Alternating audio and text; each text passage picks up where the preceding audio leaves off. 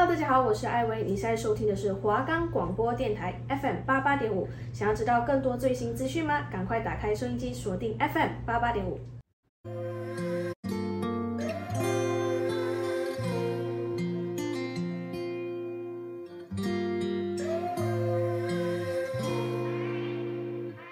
已经习惯在这被你宠，永远都黏着我。早上拉开窗帘，你不让我睡过头。最好吃最可口，是你若是指头，用钱买不掉你为我长命的领口。别急，听我们的介绍，绝对让你省下找剧看的时间哦。欢迎收听 Netflix 影集大分享。哎，一方，你平时会不会看剧或者是看电影啊？当然会啊，我超级爱看的。那你都用什么看呢、啊？现在有很多平台都可以看呢，搜寻华冈电台就可以听到我们的节目喽。哎，一方，你有看过《性爱自修室》吗？目前还没有哎，但是我有打算想要去看。真的吗？我个人是觉得很好看哎，而且这一部也是 Netflix 独家推出的影集哦。虽然它没有上一集介绍《怪奇物语》这么的红。但是还是有非常多的影迷在看。没错，《性爱自修室》啊，它是一部英国喜剧的影集。虽然它是喜剧片，但其实它的内容除了试图消除性与传统性并污名化、宣导正确性知识，还有提倡多元性别性向平等。它也教导人际关系、家庭成员之间的互动哦。对，而且这一部是一个非常正向的影集，它带给大家。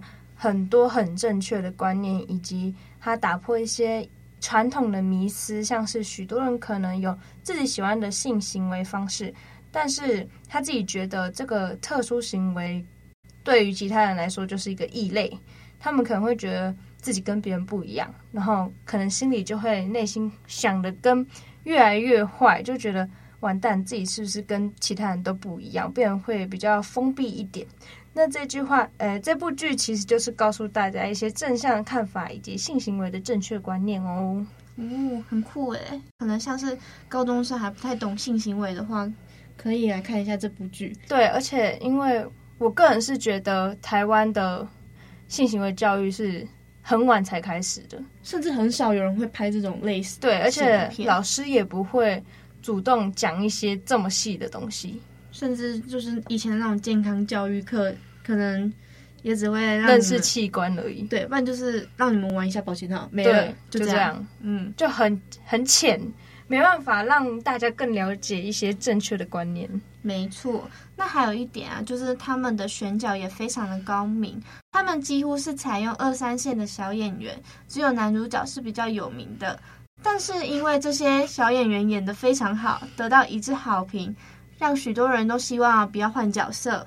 真的，我当初在看的时候，真的完全只认识男主角，就是对他比较有印象，想说他应该是在其他影集或电影院出现过。但是越看越觉得其他演员是真的也很会演，演的都很到位。那第二个啊，就是他的剧情设定啊，新颖也不老套，本身题材设定就蛮特别的。故事叙述男主角欧蒂斯有一个担任性爱与感情治疗师的妈妈珍。那然而，他妈妈在每天大谈性爱之下，并没有让他觉得坦然面对这件事，反而心理阴影面积就更大，成为了一个不太常社交的一个校园边缘人。那还被大家嘲笑啊，感觉像是维多利亚时代的苍白古人。那也因为一直在听着妈妈真的话，欧蒂斯啊，他也潜移默化的学习到了很多智商的技巧。有天被作风叛逆的同学梅夫啊发现了他的才华，欧蒂斯就开始半推半就的和他一起经营地下性爱智商。对，因为其实现实生活中的青少年真的很少会主动提起自己对于性生活有什么难处，或者是有什么好奇、有什么不懂的。像我就是本身那种不太敢说出自己真实想法的人，所以如果我对那个有好奇，或者是身体有什么问题的话，我会一直想说。完蛋了，我是能跟谁说？我还可以怎么办？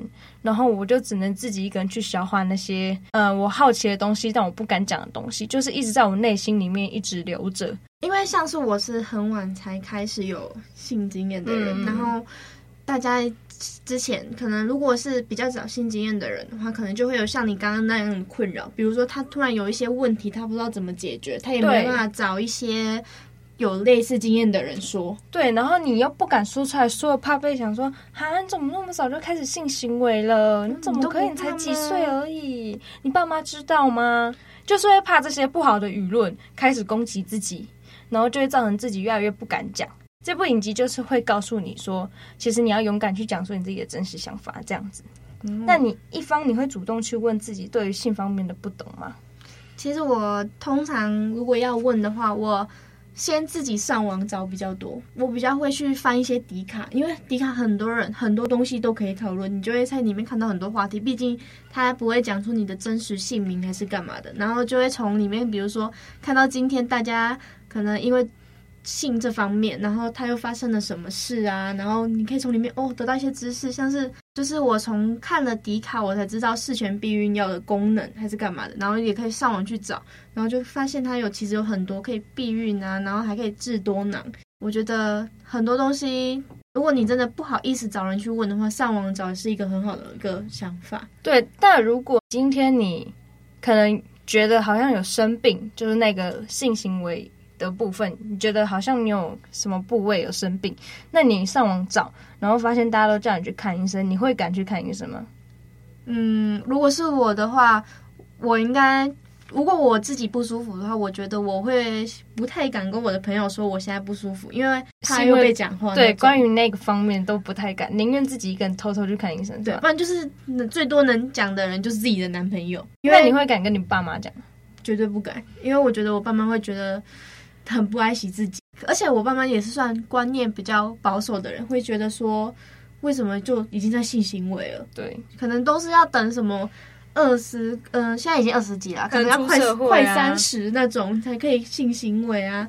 但是我们其实都想说，嗯，都是自己气氛到了就已经成年了，其实都是。要对自己负责啊！所以，如果你真的觉得你可能生病，你会马上去看医生，还是你会觉得不行，我再等等，说不定过几天就会好的那种？比如说，就是可能会变成你不想去看医生的借口哦，可能像是月经没来吗？这种对，或者是你的私密处长了什么痘痘什么的。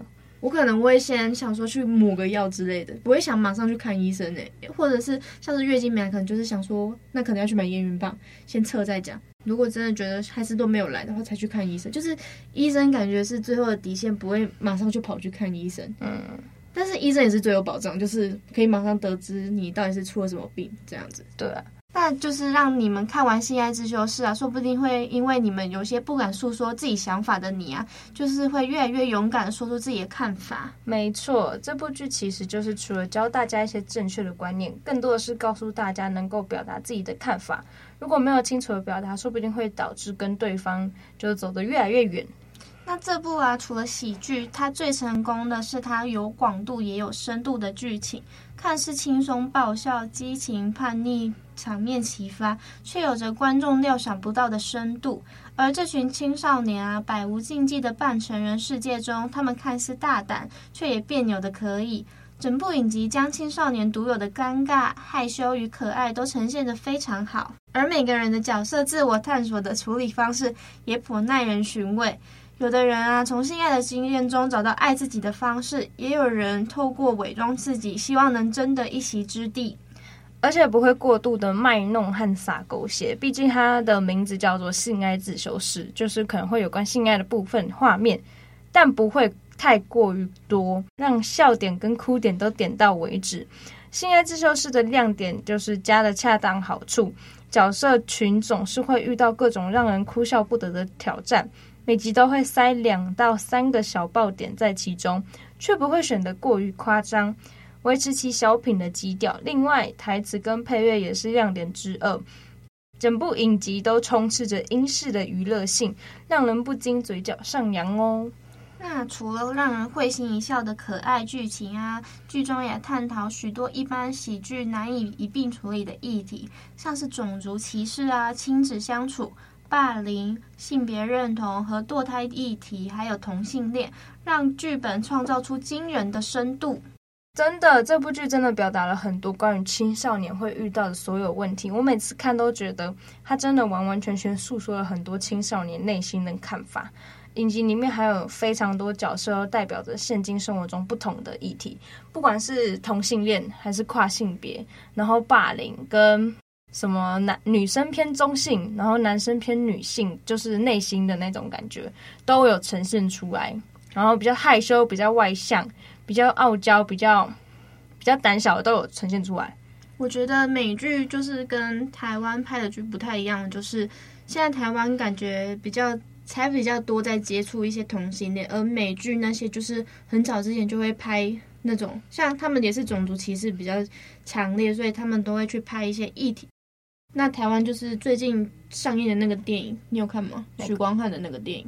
忘记什么武汉什么鬼家人了？对对对，那个才就是在讲同性恋的议题，就是台湾有关于这个的议题非常比较少，才最近才出现。但是美国啊，很多国家都会透过影集、电影去反映出他们当时社会有什么事情发生，然后借由那些电影去让别人思考。没错，而且啊，性爱自修室的服装设计也是非常的有巧思的哦。它最直观的反映剧中多元的氛围。体现了不同人物的个性，并更好地服务于剧中母题。从七零年代的翻领到八零年代的运动夹克，再到九零年代的乐色风格，一应俱全。他们的服装设计啊，其实也是体现这个角色的内心想法。比如啊，对于男主朋友艾瑞克来说，服装风格是身为一名年轻的 gay 展现身份自豪感的一个方式。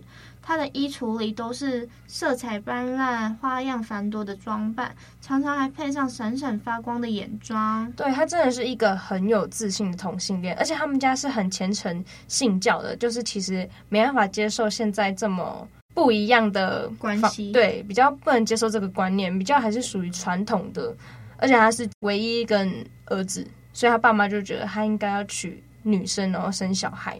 只是。他爸妈好像算蛮开明的，都可以接受，只是还是希望艾瑞克在他其他家人面前不能够表达出自己是同性恋。就尽管他家人反对，他还是很有自信的去做自己，更可以告诉同性恋的朋友们，能够更大胆表达出自己的想法。而且剧中里面有一个女生，她很喜欢外星人文化。就是不在意别人的眼光，每天都扮着很像外星人的那种很酷的穿搭，什么银银白色那种会发亮那种，很符合什么飞碟呀、啊、的那种装扮。反正她就是很不在乎外人，对，超级做自己。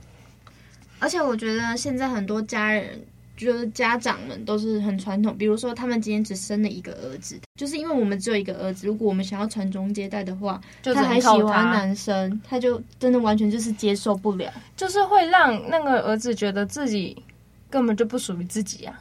对啊，就是属于一个爸妈的呃物品什么的，什么都要听他们的话。对，就是因为现在想法也是蛮多元的，很多人都是会支持同性恋，或者是不支持同性恋。那我个人是蛮支持同性恋的，就是想说大家择自己所爱嘛，就是管他性别什么的。那社交女王露比则以喜欢反复服饰的流行公主形象，掩藏她脆弱的一面。因为她在家里的生活艰难而富于挑战，所以她假装自己是另一个人。我超级喜欢露比，因为她很漂亮，可能就单纯觉得她外表漂亮，像公主吗？对。很华丽，但是我一开始他看他的衣服以及他表达的个性，我以为他家一定是超级有钱的那一种，结果完全没有，这是一个很普通很普通的家庭。我觉得他可能是不敢跟大家说他其实是来自一个普通的家庭，反而他将自己塑造成一个华丽的高中生。所以当他跟男主角坦白说他来自一个很普通的家庭，但我记得他形容的不是普通，就是比较更不好。他可能觉得很糟糕，他那时候鼓起勇气的讲出说：“我来自一个很不好的家庭。”但我觉得他那时候已经不想要再装下去了，想直接坦白那种感觉。那角色的服装设计啊，我觉得他们都是非常的用心，可以很明显的表达主角的个性。对，就是每一个人、每一个主角或者是配角，他们的服装都有他们的意义，每一个。都代表了他们属于自己的个性，所以我觉得他们在不管是剧情还是角色，或者在服装设计啊、配乐，都有他们的意思，就是很用心在制作。那我之后找机会我也要来花时间来看一下这部，而且听就是我有朋友说，就是他为了看这部剧，是因为他高中的老师就是想说让他练音听，就是。像我们一开始第一集就有说，看美剧，你听他们一直在讲英文的话，就是你可以训练自己的英文能力。然后他那时候会去看，就是因为他高中的老师，我就觉得应该可以找机会再去看一看。他其实一直都有在我的片单里面，只是最近真的是那个剧越出越来越来越多，想说就一直放着放着放着，然后就一直没有办法看，而且加上最近又在打工干嘛的，真的是要一直花时间。真的有太多看不完的剧，而且其实。如果想要学语言的话，其实看剧真的可以学很快，不管是韩文、英文、什么德文、法文、西班牙文，因为像是我们常常在看韩文的话，都知道一些简单的单字嘛，跟英文一样，对啊，你有什么的，所以我觉得，如果你想要让自己多听，或者是不想要听那些很枯燥无味的音听的话，你就可以去看剧，看到之后你就可以不用看字幕，训练你自己。对，说不定比起无聊的音听来说更好。没错。那讲完性爱自修室之后啊，我们来休息一下，我们来听一下歌吧。该怎么形容你的美？该怎么形容你的美？I'm thinking about you, I'm thinking about you，真想着你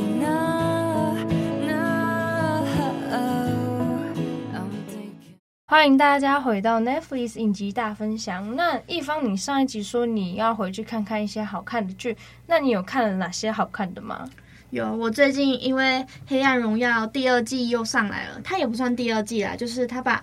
一开始第一季只有一到八集，然后他把后面的九到十六集都给他补上，只能说是非常非常好看。一次补上吗？对，他一次就上架八集，然后我甚至还有看到有人在 IG 上发什么设闹钟，什么我明天四点要来看这个《黑暗荣耀》，大家不要吵我，我要先去睡觉了。然后反正就是在韩国跟台湾，不就是就是在整个 Netflix 又掀起一波就对了。对，我跟你说，我最近。真的是要一次把它看完，因为我最近在那个抖音、迪卡，大家都在爆雷，对，大家追剧的速度超快，完全快赶不上了。他们感觉都不用睡觉，明天不用上班上课一样。我目前已经追到十五、十六集，已经看到最后面了。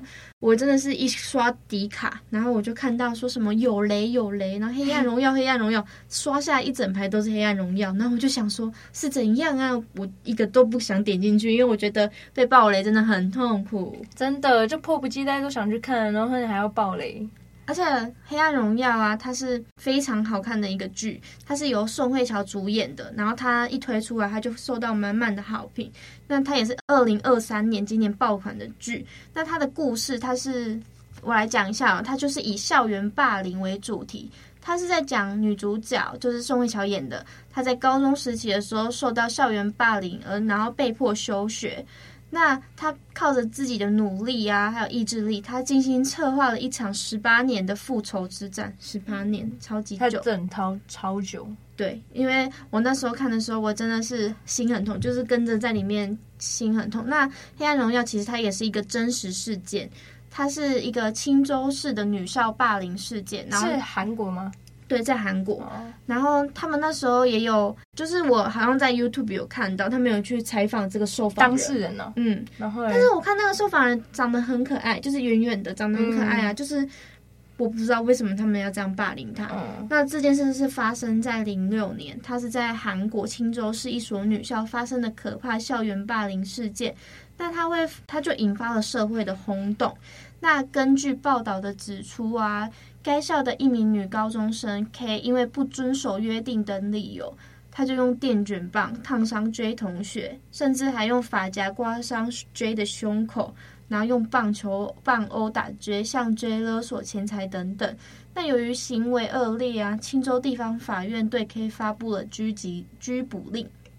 那时隔十七年，这件事情是因为《黑暗荣耀》再度被翻出来讨论，那就是会引来那些网友们说：“天呐，真的是真人事件。”然后会不会太夸张？对，然后现实更加残酷了。像我刚刚讲的，什么用发夹刮伤胸口，这个这个在《黑暗荣耀》是没有了，但是电卷棒这个就很经典。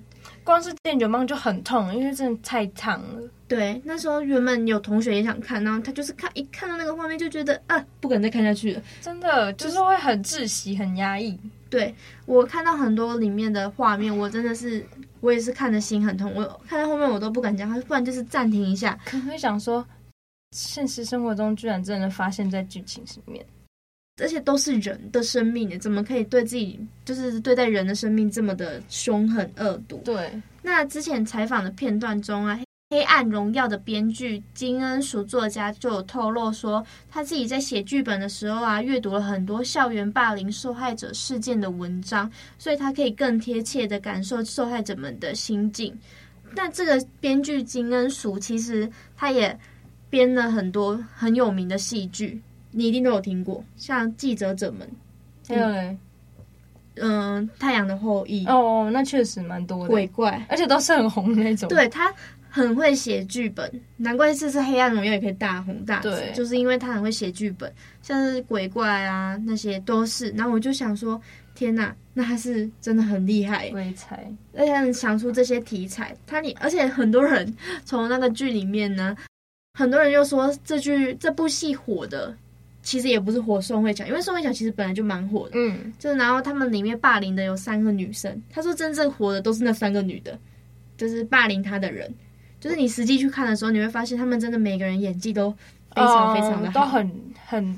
进入到那个情境当中，对，甚至负责霸凌的那个女生，可能之前演的剧是非常温柔的哦，我知道，我知道，妈妈就变转变很大，对，然后你就想说，哦，她怎么突然来演这个剧？然后韩国的演员很有塑造性，嗯，而且我也蛮喜欢男主角，只能说长得完全就是我的菜，小奶狗。黑暗荣耀它虽然除了剧情好看之外，它也是反映韩国。就是很严重的霸凌事件。我记得韩国一直都会有霸凌事件，其实不管是在韩国啊，各国都有。就是明明从小就一直看什么宣导片，不要霸凌，不要霸凌，但是还是无时无刻都在发生。对，而且很多人也是像宋慧乔演的那个女主角，就是霸凌的，但是没有诉讼的管道。就是她连她有去诉讼，她就是跟一个护理师有诉讼，但是那个护理师也是因为透过因为。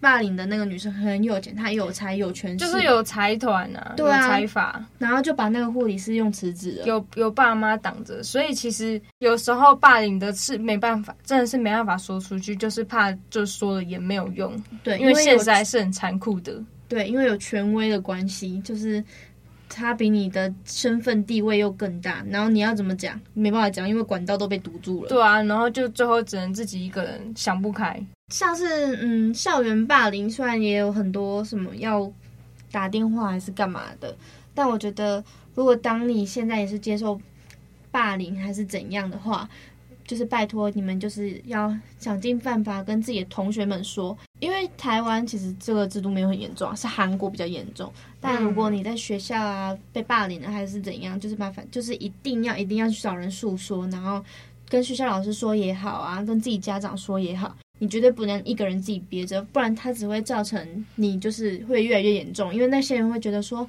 哦，感觉要欺负你都没怎么样，然后你都可以忍受，然后就越来越的强制压制你。那维西，尼就是我，像我看了《黑暗荣耀》啊，那你最近有在追什么电影或者是剧吗？嗯，我没有追剧，因为我还在追《怪奇物语》，还没看完。嗯、然后我看了《天堂公路》，是一个美国电影，它就是关于一个女主角，她的弟弟在监狱里面被人贩子威胁。要她姐姐帮忙运毒啊，或者是那个枪支。呃，弟弟出狱前的最后一次运的时候，他没想到是一个人，所以是人贩子要求他去运人到那个别的地方就偷渡。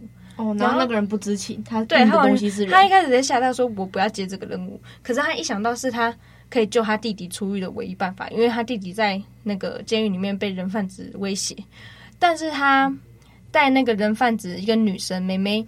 到那个交接人的那边，那个妹妹用女主角带的枪把那个交接的人杀掉，他直接吓到，他在想说：“天哪，你这样我怎么办呢、我弟弟要怎么出去？”后来他就带着那个妹妹开始逃，然后呃去逃逃过那个人贩子，逃过警察，逃过新闻，因为网络上有一个正义的警察在在找那个人贩子跟那个妹妹。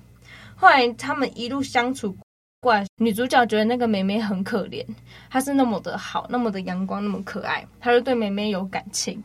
但是弟弟成功出狱之后，他先跟弟弟会合，然后他跟弟弟说，他要把那个妹妹买下来，就跟人贩子买。弟弟一开始答应，然后结果偷偷的在他跟人贩子串通好说，你等一下就威胁他把妹妹交出来。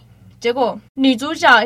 不能接受那个妹妹，还是要交还给人贩子，他就很激动的拿枪出来，把其中一个人贩子杀掉。另外一个人贩子就很激动说：“这跟一开始讲的不一样吧？”他才发现他弟弟完全就跟人贩子在配合，就为了让那个妹妹交给人贩子，他无法接受，他就把弟弟带走，然后跑去旁边揍了一顿。他完全不想要那个弟弟，就算他是。这个前因后果都是为了弟弟，他还是完全不想要他，他宁愿要那个妹妹。他对妹妹真的产生感情了。对，所以他就是，就这部电影就是在讲，现在现在世界各地还是有很多人贩子，反正就是你说像是台湾是很多人被拿去菲律宾卖那，对对对，就是这种偷渡人贩子啊，就做了很可恶的行为，就是。这个电影就会告诉我们，其实人贩子一直都有，不是像现在看似美好世界里面，还是有很每天都有几千个、几百个、几万的人小孩在被偷渡。对，而且大家都藏得很好，但根本就抓不完。对，就是抓不了。你今天有一群人被关，明天又有新的人帮他们工作。没错，而且那个人贩子的钱又很好赚，就是一赚就是赚很多。然后他们大家都会觉得有这么好赚的钱，为什么不要去赚？不走正业这样子。世界上还是有很多不好的事情，网络霸凌啊，性别歧视、种族歧视啊。然后刚刚那个人贩子，其实我们今天讲的三个《性性爱自修室》《黑暗荣耀》《天堂公路》，都是在围绕一些现在世界有的议题。大家可以透过影集去思考我们现在正遇到什么事情，然后我们可以尽量避免不要去做这些不好的行为。没错，那讲到现在啊，其实也差不多快要结束了。那我们是 Netflix 影集大分享，我是一发，我是慧心，我们下次见，拜拜。拜拜。